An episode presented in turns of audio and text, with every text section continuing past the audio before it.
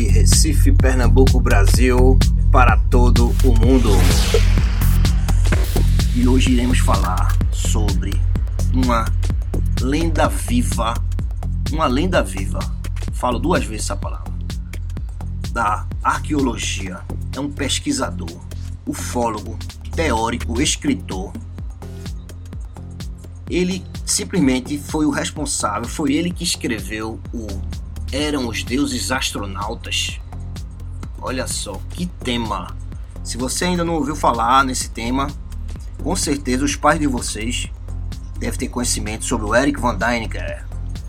Nascido na Suíça em 1935, ele foi um dos é, idealizadores da série Alienígenas do Passado, aquele que aparece no History Channel. Acredito que muitos de vocês já devem ter assistido. Ele defende a teoria de que a ideia, né, de que o homem primitivo foi visitado por seres extraterrestres desde os tempos pré-históricos. Olha só.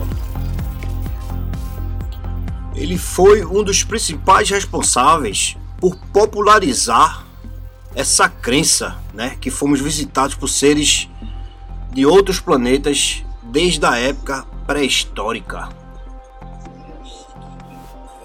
Eric Anton Peter von Däniken escreveu Eram os deuses astronautas e também teve vários outros livros, hein? Vários outros livros. Esse principal livro, né, o Eram os Deuses Astronautas, ele já foi traduzido para vários idiomas, né? Inglês, indiano, português. Foi um verdadeiro best-seller mundial, né? Totalizando mais de 63 milhões de exemplares vendidos no mundo. Olha só. Uma das é, evidências que ele quis provar foi um pilar na Índia, em Delhi, que ele disse que esse pilar, há muitos anos atrás, existe esse pilar, né? E que esse pilar não, não enferruja e que isso também é um dos artefatos, né, na Terra que supostamente seria uma evidência, né, da existência de influência extraterrestre no povo aqui da Terra, né? Na Índia, no caso. Isso é apenas uma das das coisas que ele fala. Outra coisa que ele defende também é que no Equador existe túneis artificiais é, no subsolo, né, nas grutas de baixo do Equador. Cueva de los Tallos. Olha só que nome legal, hein, galera? Continha um ouro lá, estátuas estranhas. E uma das coisas assim, mais fortes assim também que ele defende, que ele trouxe ao público, foram as linhas de Nazca. O seu livro em 1968, que foi Eram os Deuses Astronautas, né? Que ele fala exatamente isso. Inclusive uma pesquisadora local, ela disse que teve que gastar muito tempo da sua vida para poder preservar porque Van que ele disse que as linhas foram construídas seguindo instruções de seres extraterrestres. Olha só o que, é que ele fala. Agora veja só, galera. Eu, particularmente, infelizmente, nunca tive na região nem do Peru, nem pelo Chile, ali naquela linha de Nazca. Mas acredito que muitos de vocês já devem ter visto, ou na televisão, ou no documentário, aquelas linhas é realmente é uma coisa assim que vamos bem dizer, a pessoa só vê se estiver passando por cima, né? Quem tiver no chão, no solo, você nunca iria perceber aqueles desenhos escritos ali no Peru, né? Então realmente é muito estranho, porque qual seria o significado de eu fazer um desenho que só quem pode ver é quem está no alto e naquela época não existia é, aviões, né? Que ficavam circulando assim, né? Como a gente vê nos tempos atuais. Realmente esse aí é um dos grandes mistérios da humanidade. E se você observar, existem certas montanhas lá que ela é cortada a montanha, como se você pegasse uma, uma faca, uma navalha e cortasse a, a montanha e ficasse ela toda plana assim, como se fosse uma pista de pouso, né? Agora a pessoa fazer um negócio desse pra quê, né? Essa grande coisa assim que, que, que tem assim, esses grandes mistérios ali na, na linha de Nazca, né? Isso e outras coisas mais, né? Fora os desenhos gigantescos, tem outras coisas também é, que ainda não tem explicação. Bem-vindos ao futuro. Bem-vindos à Ele alega que no Egito Antigo a civilização egípcia foi visitado, foram visitados por seres de outro planeta. Isso aí ele fez até um documentário que eu assisti incrível, certo? Que ele está tentando provar que nós tivemos essa visita, tivemos esse contato. Inclusive, ele defende a, a, a teoria de que nós tivemos cruzamento biológico de espécies, olha só, que a genética extraterrestre conseguiu fazer essa coisa aí do cruzamento, entendeu? E é, até os desenhos, alguns desenhos que se encontram nas paredes, em algumas pirâmides, tem uma parte que sim, de um desenho que eu me recordo que eu vi assim no, no, no documentário, que é um homem segurando por uma corrente um ser tipo um cachorro, um leão, mas sendo que era metade homem metade fera. Esse desenho eu vi no documentário. Acho que estava impresso assim, algum metal, alguma coisa assim. Ou também nas paredes, né? Tem uma parte na parede que tem isso né? Então, é o Eric Van Dyne que ele defende que tem, resumidamente, tem coisa aí, sabe? E olha só, galera, veja só, ele falou também que a lenda do Minotauro veio primeiramente do, no Egito, porque esse touro ápice ele existiu, o touro ápice existiu e é um cruzamento de homem com touro. Então, com o passar do tempo, ele foi azucrinando a vida dos egípcios. É... E pela crença deles, essa coisa de acreditar na vida após a morte, tanto que existe essa a mumificação, né? Eles mumificam as pessoas, os reis, até animais eles mumificam para que vá para uma vida após essa nossa vida que a gente está vivendo. Então, os egípcios não poderiam, eles não poderiam matar o touro ápice. Por quê? Porque se eles matassem o touro ápice, o touro ápice poderia ir para a vida dos reis que já se foram, dos ex-faraós do passado. Então, eles, ele, o ápice, ele tinha que morrer de morte natural. Então o que foi que eles fizeram? Prenderam o touro ápice e levaram para a ilha de Creta e colocaram dentro de uma caverna e foi daí que surgiu a lenda do Minotauro. O Eric Van que ele acredita que tais seres que nos visitaram no passado. Eles têm essa tecnologia de cruzamento genético biológico, fazer essa junção de homem com outras espécies. O Eric, ele diz que um dia ele vai achar as ossadas do touro ápice e vai provar à humanidade e aos homens que duvidam dele, né? Que tudo isso existiu e aconteceu.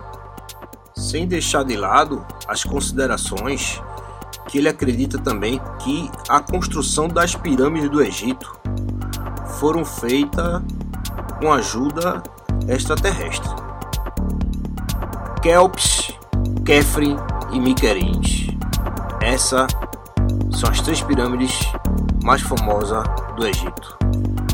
Pessoal, eu trouxe aqui a presença de uma grande escritora, né? Inclusive assim, ela me presenteou no passado para eu dar um presente para minha mãe. Ela escreveu quatro livros, né?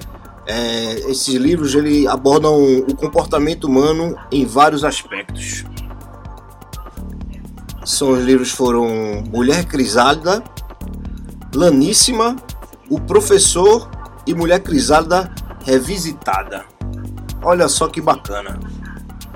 Dona Regina Farias. Ela vai dar, ela veio aqui no tá no programa para dar uma opinião sobre o Eric Van Daniker e também é, sobre objetos voadores não identificados e fazer uma coisa assim descontraída e vamos lá ouvir Dona Regina. É, é uma honra muito grande né poder ter a participação dela a grande escritora. E vamos lá. Bem-vindos ao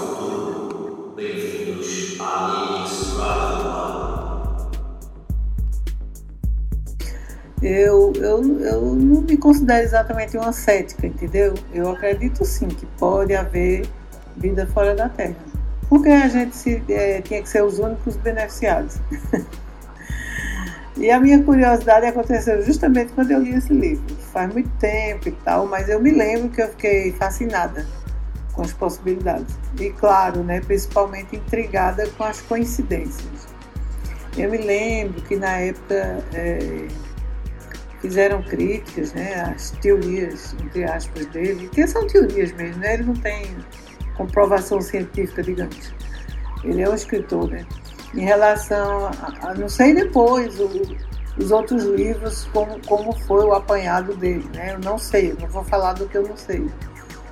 É, mas o lance da passagem bíblica, onde Ezequiel fala da da sua visão de Deus, carruagem de fogo, seres estranhos e tal, é, tem uma interpretação religiosa, né, é, teológica, em que aqueles simbolismos se referem a juízo e a esperança dentro do, do das angústias, né, das aflições, naquele contexto em que eles viviam.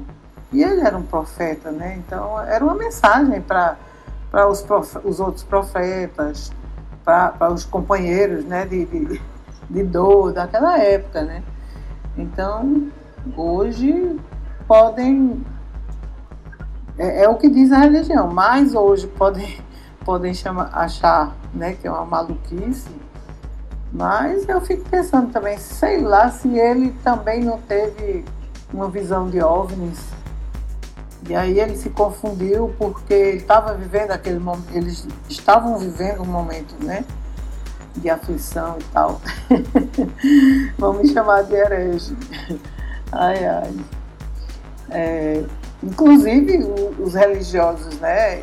Atuais, né? Mais ligados nesse lance de, de apocalipse, escatologia, não sei o quê. É, eles acreditam né, que certas visões estão ligadas à promessa da volta de Cristo, né? mas eu não entro nessa questão.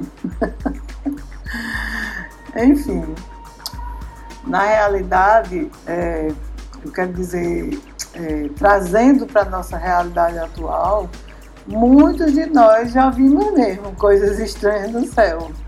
Muita gente tem uma história para contar. Eu posso me dizer por mim que eu já vi.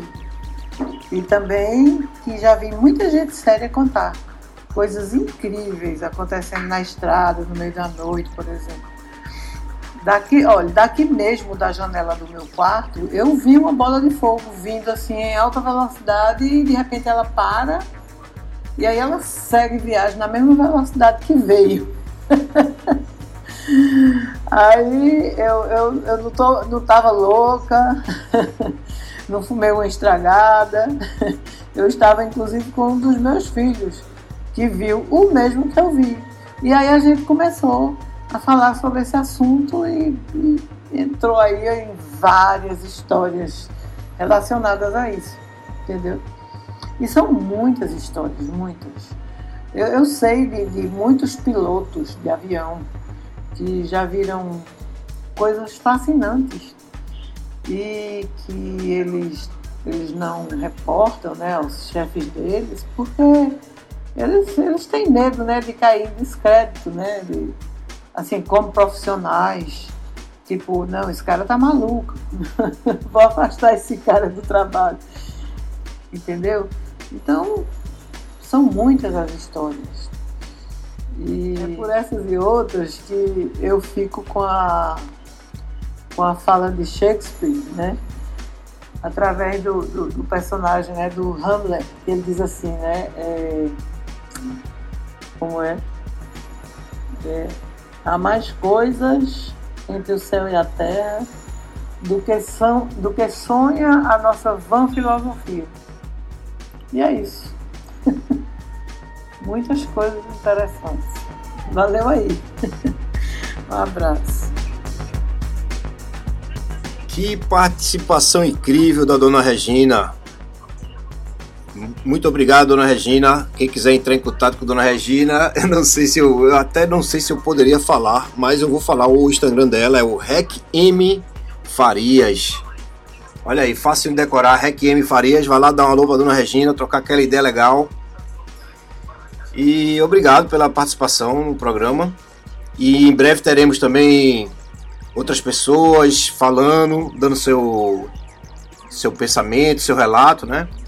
Quem quiser escrever também para Linux Radio One, vai lá no Instagram e acessa o Linux Entretenimento. Manda uma mensagem, um relato, uma dica. Qualquer, qualquer coisa relacionada ao assunto ufológico, sci-fi, da ficção e da não ficção. Quiser contar alguma história que aconteceu com você, vai lá e manda uma mensagem que a gente conta aqui no programa, tá certo? Na próxima edição. Então vamos, vamos embora com o Eric Van Daniker, esse super escritor, arqueólogo, pesquisador, polêmico, né? Mundialmente conhecido ele. Mais de 63 milhões de, de livros vendidos. E ele defende várias é, teorias, né? Antes da gente entrar na parte 2 do Eric Van Dyne, gostaria de mandar um abraço para a galera de todos os podcasts aí que detona.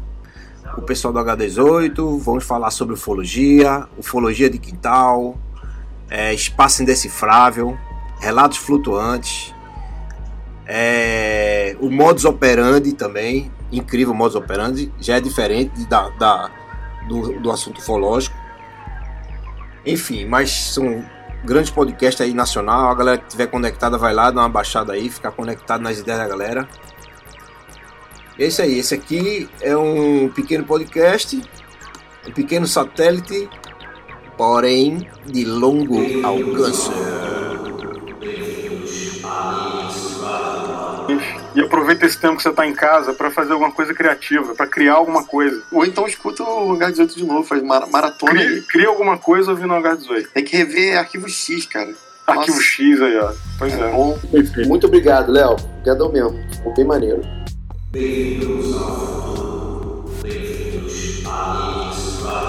O Eric Van Daniker defende a tese dos astronautas antigos, né? É o paleocontato. E alguns cientistas afirmam que isso realmente poderia ter acontecido, né? Então, é, o Eric Van Daniker, ele falou é, para a revista Galileu que a especialidade dele são exatamente as visitas vindas do espaço no passado distante, há milhares e milhares de anos. E que tais seres atualmente não estão fazendo tais presenças físicas como fizeram antes. E ele também relata que, é, na verdade, os homens foram orientados por tais seres, né? foram seres que, que deram o conhecimento do homem. Por isso que teve essa evolução toda na engenharia, na arquitetura. E o grande exemplo que ele mais. Uma das coisas que ele mais fala e mais toca é o exemplo das pirâmides do Egito, né? Que na verdade foram os homens que construíram, porém com conhecimento de seres de outro planeta. Um ponto que ele toca também é sobre as adorações que se existia para os deuses, né? Essa coisa de até botar máscaras, sacrifícios. E a pergunta que ele faz é: para qual Deus? Que Deus é esse? Que imagem é essa que a civilização do passado projetava? Essa é uma grande pergunta que ele sempre faz. Para qual Deus? E ele diz: Hoje nós somos observados. Eles nos observam, estudam nossas línguas, nossa ciência, querem saber se somos perigosos, se temos armas para matá-los, quais tipos de bactérias e vírus temos nesse planeta. Nosso sistema até político e religioso. Eles querem nos conhecer antes de fazerem um contato oficial. Há um escrito antigo de milhares de anos, produzido por um homem chamado Enoque. No Velho Testamento, ele é descrito como o sétimo patriarca. A Bíblia diz que ele foi o primeiro homem a liderar nosso planeta nas carruagens de fogo. Enoque escreveu um livro que foi encontrado na livraria de um convento na Etiópia há uns 100 anos Neste livro, um dos extraterrestres diz a Enoque que olhe pela janela e pergunte se vê a luz que está do lado de fora. Ele prosseguiu dizendo que nós, humanos, chamamos essa luz de lua, mas a lua não tem luz própria. A luz que recebe vem do sol. E depois ele explica o que às vezes ela está cheia, vazia e sem iluminação às vezes até. São informações científicas. E a natureza, como os terremotos, relâmpagos, trovões, não te dão informações científicas. Essa é a diferença que existiu das religiões naturais para o conhecimento científico extraterrestre. Bem-vindos ao futuro. Bem-vindos à Península O Eric diz: Devemos aprender que não somos o único ser inteligente nesse universo. Ele é cheio de vida inteligente e nós somos só uma espécie. Cedo ou tarde, vamos retomar o contato com esses extraterrestres. Mas por hora, devemos aprender a ser humildes, modestos e não pensar que somos os maiores do universo. Bem-vindos ao futuro, bem-vindos à É isso aí, galerinha. Já estamos chegando no final desse episódio incrível. Espero que vocês tenham curtido. E quem quiser mandar um alô, vai lá no Instagram e procura Linux Entretenimento. Manda um alô, manda um recado, ponto um relato, que a gente vai che chegar junto e troca aquela ideia, beleza? E gostaria de mandar um abraço também para toda, toda a galera dos podcasts do Brasil. Um abraço especial para dona Regina. E também um grande abraço para toda, toda a galera que torce para que dê certo esse podcast. Beleza? Então vamos nessa. E vocês vão ficar agora com o fechamento de um pequeno relato, porém bem legal. É, de uma pessoa que eu escolhi através da minha própria vivência. Vocês vão ouvir um pouco da minha mãe falando sobre é, o Peru, o Machu Picchu.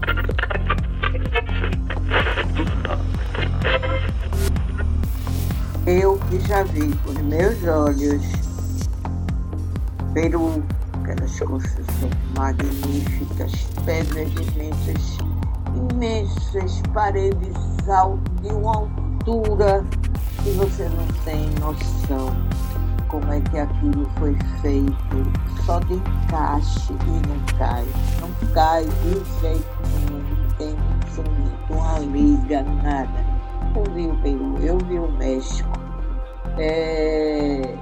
Tem em Londres, esse eu não vi, também as, as pedras, tem as pirâmides do Egito, as coisas do Egito.